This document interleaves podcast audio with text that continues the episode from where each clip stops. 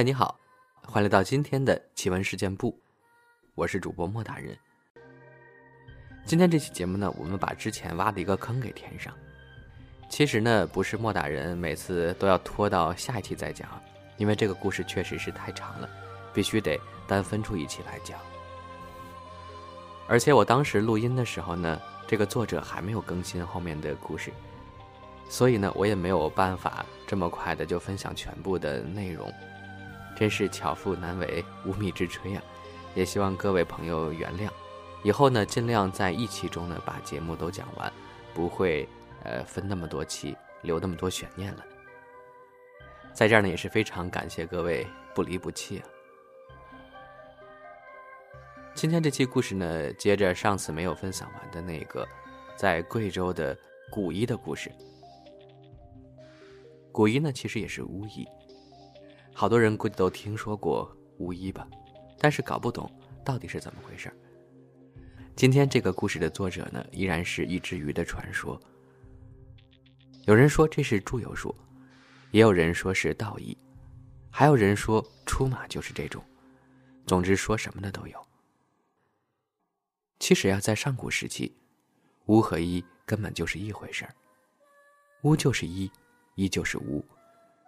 比如“医”这个字儿，在最早的时候是上面一个“医”字，下面一个“巫”字，根本就是一体的。春秋以后，巫医正式分家了。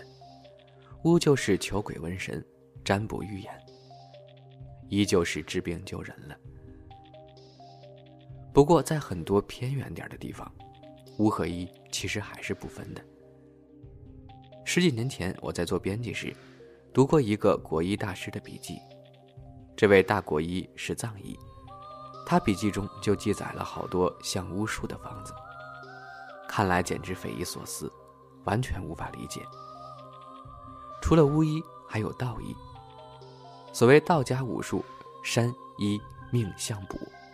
这个医，就是道医嘛。好多人把道医说的神乎其神，动辄发功治病这种。之前苏州有个道观的观主也讲过，他一个祖师爷从昆仑山给一个大老板发功，震碎了肾结石的事儿。这个事情就很让人向往。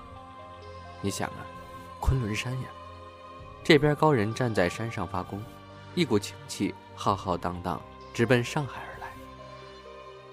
然后呼啦一下，给那个老板治好了病。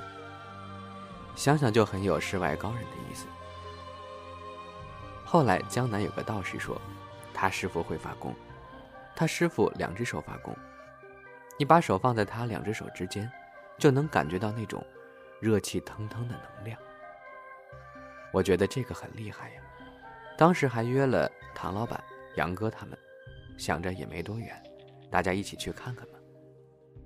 结果当时聊的时候，那个道士说，他师傅也是很厉害的道医，能用几十种中药配着花油调一种精油。这个精油简直像仙丹灵药一样，不管你是腰酸背疼还是出血毒疮什么的，只要抹一抹，立刻就好了。当然了，这个精油不便宜，一小瓶几百块。我当时正好踢球时肩膀扭伤了。就买了一瓶，赶紧涂上。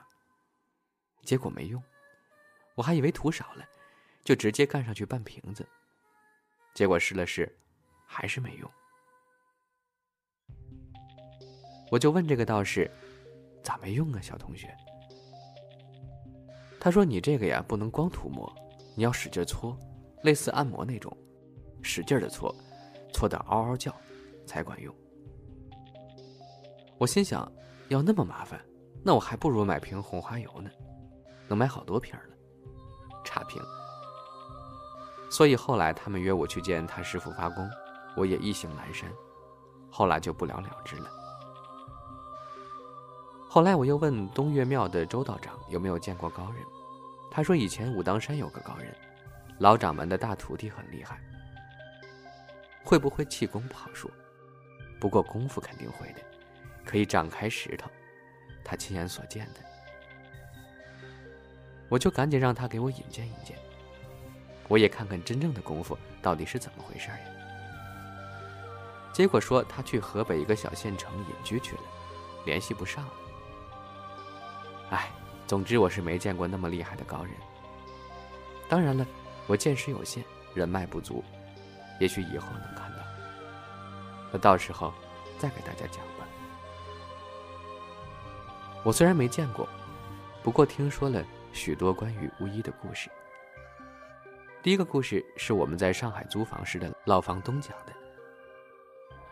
当时我们公司在上海六院旁边，我们租在了虹桥韩国街那边。这个老房东是个老上海的，特别矫情。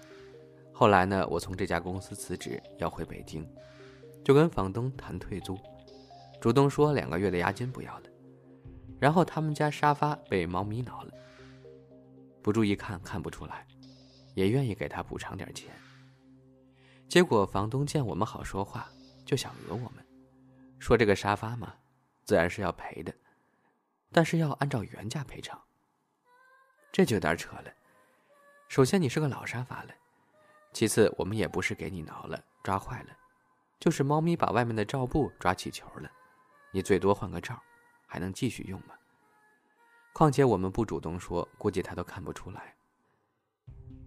但他不依不饶，就是要我们原价赔偿，还找出了他七年前买这个沙发的发票给我，说不赔偿不让走。中介小哥跟着劝了半天都不行，我就跟他说：“大爷呀，咱不讲理就算了，多少也得要点脸吧。”老头就呵呵我，说：“年轻人，你可不能不讲武德啊，偷袭我六十九岁老同志。”你你你好自为之啊！这句话是莫大人加的啊，其实不是这样的。那老头跟我说：“你可能不太清楚我的为人，为了这个沙发的钱，别说脸了，命我都可以不要。”我说：“行，那就要命吧。”我从厨房拿出来菜刀，往饭桌上一砍，说道：“说吧，多少钱要你的命？”老头吓得一屁股坐在地上，连连摆手，颤抖地说：“呃，小伙子，咱有话好好说，凡事好商量嘛。”然后屁都不要了，反而退了我们一个月的押金。所以说，这世道呀，你老做好人不行，遇到这种不要脸的老梆子，你还真是要横一些。老头子退完房租后还不肯走，说他自己亏了。得让请他吃饭，这个好说，我就去附近的韩国街请他吃烤肉，他吃了烤肉，喝了柚子酒，自然喝没了，就跟我聊起天来。后来他听说我是个作家，而且喜欢写悬疑故事，就说他倒是可以提供一个素材。他说的是当年知青下乡时。他们上海知青去的云南的西双版纳，去割橡胶。那地方苦呀，热带雨林，到处都是蚂蟥、虫子，还有野猪。当时他们队里一个知青算是高干子弟，一肚子坏水就喜欢搞女人。这个知青的父亲当时被隔离审查了，不过问题不严重，而且他的老部下在云南很有势力。经常派警卫员给他送点吃的喝的，谁也不敢惹他。所以他在当时过得美滋滋的，成天到处招惹女知青，说自己有路子，可以给他调回上海去。就用这个理由，祸害了不少女知青。当时大家都很悲观，纷纷开始自己找路子。好多人就找了当地的姑娘，生孩子的生孩子，结婚的结婚。结果后面知青可以返乡了，拍拍屁股都走了，剩下了一大堆孩子。那个年月啊，就这样，天高皇帝远的，谁也不管谁，也没啥道不道德的了。哎，总之，说不清。后来有个电视剧叫《孽债》，讲的就是这个，说的就是当年西双版纳留下的孩子，去上海寻父亲，也是蛮凄惨的。那个知青嘛，后来女知青搞不到手了，就开始到处瞎搞。后来遇到一个狠茬子，是一个苗女。他跟那个苗女待了一段时间，就继续始乱终弃了。可这苗女可不好惹，她叫了一堆族人，都拿着苗刀冲到知青连那边，要抢人，拦都拦不住。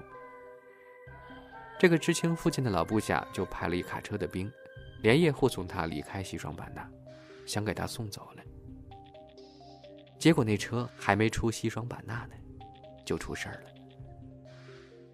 这个小老头说，自己当时念的卫校，多少学习了包扎什么的。当时那个知青被苗女在背上砍了一刀，血流不止，所以他作为医生也跟上了军车，方便在路上照顾他。结果车还没开出西双版纳呢，那个知青突然大叫一声，就坐了起来。整张脸胀得像猪肝一样。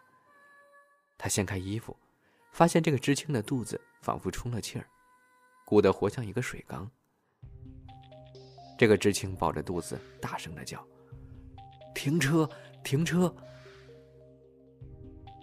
停下车，知青跌跌撞撞的下车，朝着路边就是哇哇的直吐。他当时在旁边看得清清楚楚的，知青吐得像。黏糊糊的东西，里面像是拌着血丝，也像喝多了酒吐的胃黏膜那种东西。不过这些东西里，还有什么东西正在动呢？他蹲下身子，用一个树枝捅了捅，发现那些呕吐物里，全是像头发丝一般细的小虫子。什么血丝呀？全都是这种血红色的，像头发丝儿一样的小虫子。这些小虫子两头都是尖的，细长，浑身血红色，有点像一枚枚两头抹尖的细针，在那蠕动。当兵的有当地人，当时就吓得叫了起来，说这是蛊，这年轻人中了毒蛊了。后面的事儿，他就不知道了。大概意思就是，这个知青被那个苗女下了毒蛊，这个蛊毒很烈，只要两个人分开多远的距离就会发作。发作的结果是两个人一块儿死。是的，这个男知青吐血时，那个苗女也在吐血。而且这俩人如果死掉一个，另外一个也会跟着一块死。据说这是苗疆最烈的情蛊，这种情蛊是无药可救的那种，对别人狠，对自己也狠，是真正的至死不渝的。后来文革结束，他们都回了上海，就那个知青没回去，哪怕他父亲后来也平反了，大权在握，也没办法，因为苗女死都不离开西双版纳，所以。他也只能跟着留在这边。后来，他们那帮一起下乡的知青，也组织回去过几次，看看那边的情况，也见到了当年那个男青年。在那边待了几十年，连普通话都不会说了，人也木呆呆的，成天跟在苗女屁股后面痴痴傻笑，看着就像个傻子。十几年前吧。他又去了一回，那个男青年已经老得不成样子了，人干瘪的像木头桩子一样，而且脑袋奇大，像个大头娃娃。你跟他说话，他也没啥反应，已经成了一个活死人了。不过那苗女看着还是英气勃发，像是三十出头的样子，但让人觉得挺可怕的。后来他再也不敢去云南了。即便去，也不敢接触当地人，生怕一个不小心也被留在那儿了。老人当时喝多了，絮絮叨叨讲了好多细节，我都记不得了，觉得还是挺真实的。这个苗谷其实就很像是巫医了。接下来呢，进入正题了。上次节目讲到了八爷在贵州遇到的那件巫医的经历。巫医可以下情蛊，还可以用和合之术，帮那些村寨中的女人找老公。那期节目中呢，我们还留了个悬念，说是有一位北京这边的朋友想找八爷一起去拜访那位贵州的老姑婆。究竟他们有什么样的经历呢？我们接着说。八爷当时从贵州回来后，在一次参加户外活动时，就当故事讲了一下。结果当时一起参加活动的有个男青年，和他关系很好，家里条件也很好，温州人，做生意的，开了辆牧马人。这个富二代就跟他说自己有个未婚妻，算是青梅竹马吧。他这个未婚妻长得不错，也喜欢表演。后来就考了北京电影学院的进修班，来这儿学习。他就是不放心他，所以也跟着来了北京。结果他未婚妻在北京见了世面后，就不想跟他结婚了，成天跟那帮小导演们瞎混。前几天还正式提出了分手。八爷听他这么说，就劝他，说这个女人呀，见异思迁。这就不能要了呀！结果男青年说：“大哥呀，你说的我都知道，但我呀的确是犯贱。我从幼儿园就喜欢她，一口气追到大学，好容易才追上的。哎，我呀，我这么说吧，要是离开她，我就要出家去了。”八爷心想：这他娘的，要想生活过得去，头上就得带点绿。算了，随他吧。然后就联系了贵州当地的朋友，去了一次贵州黔东南。结果就是这一回，他就见识到了真正的巫医。八爷说，他们当时为了见这个巫医，托了好多关系。毕竟巫医嘛，想想就邪乎。万一他到时候不开心，给他们整点蛊毒什么的，他们两个横死在路上都不好说。好在温州小伙有钱，泼天一般的钱撒出去，最后找到了当地法院的院长。院长找到了那个镇的镇长，让镇长带着他们去。镇长呢也跟他们说了实话，说咱们这儿吧，都是苗寨，风俗习惯跟北京可不一样，所以你别看我是镇长啊，好多时候说话也不顶用。反正有句话叫“入乡随俗”，你们两个呀，找人归找人，要是真惹出点事儿来，谁都救不了你们。然后镇长就派了个人带他们去了那个苗寨。八爷说：“那苗寨怎么说呢？进去以后，感觉像是到了原始社会，家家都是吊脚楼，吊脚楼都在大山上，下面就是奔腾的江水，烟雾弥漫的。”男人头上顶着发髻，挎着腰刀；女人们穿着民族服饰，在河边洗衣服，唱着山歌。有个男人蹲在江边，用镰刀给自己剃头呢。他们几个战战兢兢地跟着人过去，最后在一个很偏僻的吊脚楼那儿，找到了那位巫医。这个巫医是一个老太太，她戴着一个草帽。帽子上有一层黑色的面纱，看着很是怪异。来人叽里咕噜用当地话说了几句后，就走了。八爷两人想着，这他奶奶的坏事了！这老太太估计连普通话都不会说，这咋交流啊？没想到老太太摘下帽子，露出了一张并没有那么苍老的面孔，然后用极其标准的普通话。和他们聊了起来，两个人都震惊了。这老太太是真神了呀！老太太直截了当的跟他们说：“他们的来意他已经知道了，但是要挽回一个女人的心意，这是九头牛都拉不回来的事儿。天道昭昭，万物有恒。你问老天要了一样东西，就必然要舍去一样东西。”你自己要想清楚了，愿不愿意付出这个代价？那个温州青年当时就跪下了，说：“只要能挽回未婚妻的心意，什么代价他都愿意出，让他少活二十年他都愿意。”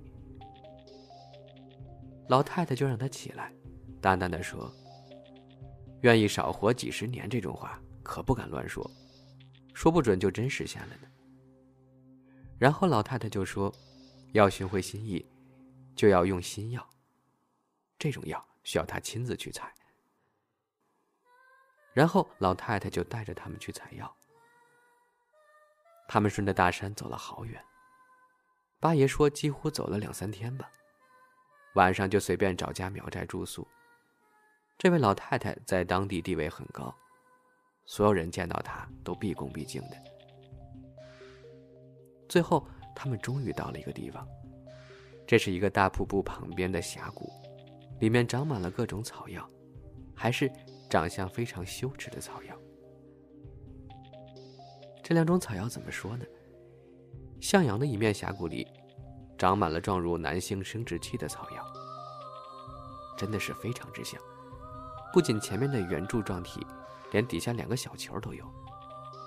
而且向阳的一面密密麻麻的，全部都长满了这种药草。北阴的一面峡谷里，长满了状如女性生殖器的草药，看着真是很羞耻。八爷说，他当时站在那儿，面对着一峡谷生殖器，简直是要风中凌乱了。这这他妈什么情况呀？八爷后来从网上找了一张类似的照片给我看。老太太让这个温州青年亲手采了三朵小弟弟花，三朵小妹妹花，然后就回去了。回去之后，老太太让温州青年割开。左手手掌的天纹，就是俗称的感情线，挤出来了几滴血，滴在了一个小瓶子中。然后他把瓶子里又放进去了好多草药，包括那六朵花，还加进去一些蜘蛛、蝎子这种。他这里的蜘蛛和蝎子都是紫红色的，看着很狰狞。最后捣碎了，捏成一个新的形状。然后他让温州青年跪在一个神龛下。神龛类似一个九天玄女，背后有八九只手，每只手拿着不同的法器，其中还有几只手拿着血淋淋的人心、人手。总之，看着挺可怕的。然后他点起香，开始念咒。念了一会儿，他让男青年跟他一块念。类似一些“我同意”之类的这种宣誓一般的词儿。最后，他把那个心形的草药包用刀子从中间切开，让男青年服下去一半，说回去之后呢，给那个女人服下去一半，就好了。然后他们就回去了。回去后，八爷就很担心，那个怪异的仪式，怪异的草药。还有最后那个神秘的宣誓，谁他娘的知道到底宣誓的啥呀？说不准问你接受二十年呢，反正你也听不懂了。但那个温州青年倒很看得开，觉得未婚妻要真离开了自己，自己也不愿意活了，就这样吧，死马当活马医吧。结果呢，一个月后，温州青年就给他下帖子了。请他务必赏光来喝喜酒。酒席上，新娘子笑靥如花，搂着温州青年过来敬酒。八爷越看越觉得害怕，赶紧喝了几杯，就匆匆离席了。我就问八爷：“后来呢？”八爷就说：“那个巫医真正管用，那个女的直接从北京电影学院退学了，跟他回了温州。”后来，我和那个温州人也没什么联系了。有一年，他去温州那边办事儿，想起来这个朋友，就约他出来喝个酒，去当地最骚的酒吧耍起来嘛。温州青年就很为难，说要不然在家喝吧，他是个妻管严，老婆心眼小得很。八姨就去了他们家，结果去了以后大吃一惊。他那个妻子，在婚宴上看到过，才二十出头，人很漂亮，简直就像一朵刚开的花一样。结果这一个又老又丑，脸上布满了黄褐斑，活脱脱像个四五十岁的老女人。温州青年却浑然不觉，让老婆赶紧做饭呀、烫酒啊。八爷这还是大媒人呢，今天这顿就算谢媒了。他老婆高高兴兴去做菜了，张罗了一桌子好菜，看着贤惠又恩爱。可八爷心里冷得像冰窖似的，简直不敢抬头看他。好容易喝完了，就赶紧推说有事情，回去了。走到路上，他突然想起来，当年温州青年说，愿意用二十年寿命换他回心转意。那个巫医回的话，突然有些害怕了。难道要的是这女方的二十年寿命吗？而不是男方的？